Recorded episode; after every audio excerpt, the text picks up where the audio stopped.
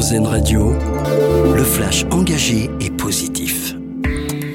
Bonsoir à tous. Après Elisabeth Borne, François Hollande confirme à son tour sa présence lors de la marche contre l'antisémitisme dimanche à Paris. Un rendez-vous à l'initiative du président du Sénat Gérard Larcher et de celle de l'Assemblée nationale Yael Braun-Pivet.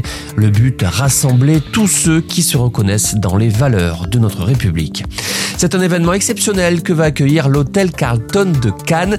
Mercredi prochain, un grand dîner caritatif. Il sera organisé en soutien au Resto du Cœur, préparé par 10 grands chefs régionaux. Ce repas sera partagé par 500 convives dans le salon Croisette du Palace. Ticket d'entrée 100 euros. Il sera également possible d'acheter des billets de tombola. Au total, entre 60 000 et 80 000 euros sont attendus. Tout sera versé à l'association.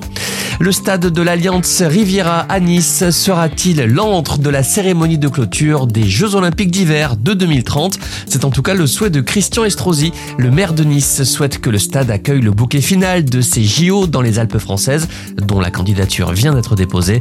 Par ailleurs, Nice accueillerait tous les sports de glace, du patinage artistique au hockey en passant par le curling. La candidature des Alpes françaises sera examinée le 21 novembre par le CIO. Tous les fans l'attendaient impatiemment. Une première bande-annonce du jeu vidéo GTA 6 sera dévoilée début décembre, annonce aujourd'hui de l'éditeur américain Rockstar sur son compte X. Il s'agit de la suite de GTA V, le deuxième jeu le plus vendu de tous les temps, 185 millions d'exemplaires écoulés depuis sa sortie en 2013.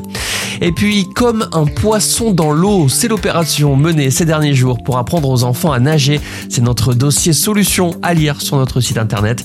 Des centaines d'enfants ont pu profiter gratuitement de cette opération du Secours populaire et de Récréa. Ils ont tous suivi des stages jusqu'à l'obtention de l'attestation Savoir nager en sécurité. Deux athlètes étaient les parrains cette année, Thibaut Rigaudot et Ronald Pognon. Un dossier à retrouver sur rzn.fr. Voilà pour l'info. Passez une excellente soirée à l'écoute d'RZN Radio. C'était le flash engagé et positif, une exclusivité RZN Radio.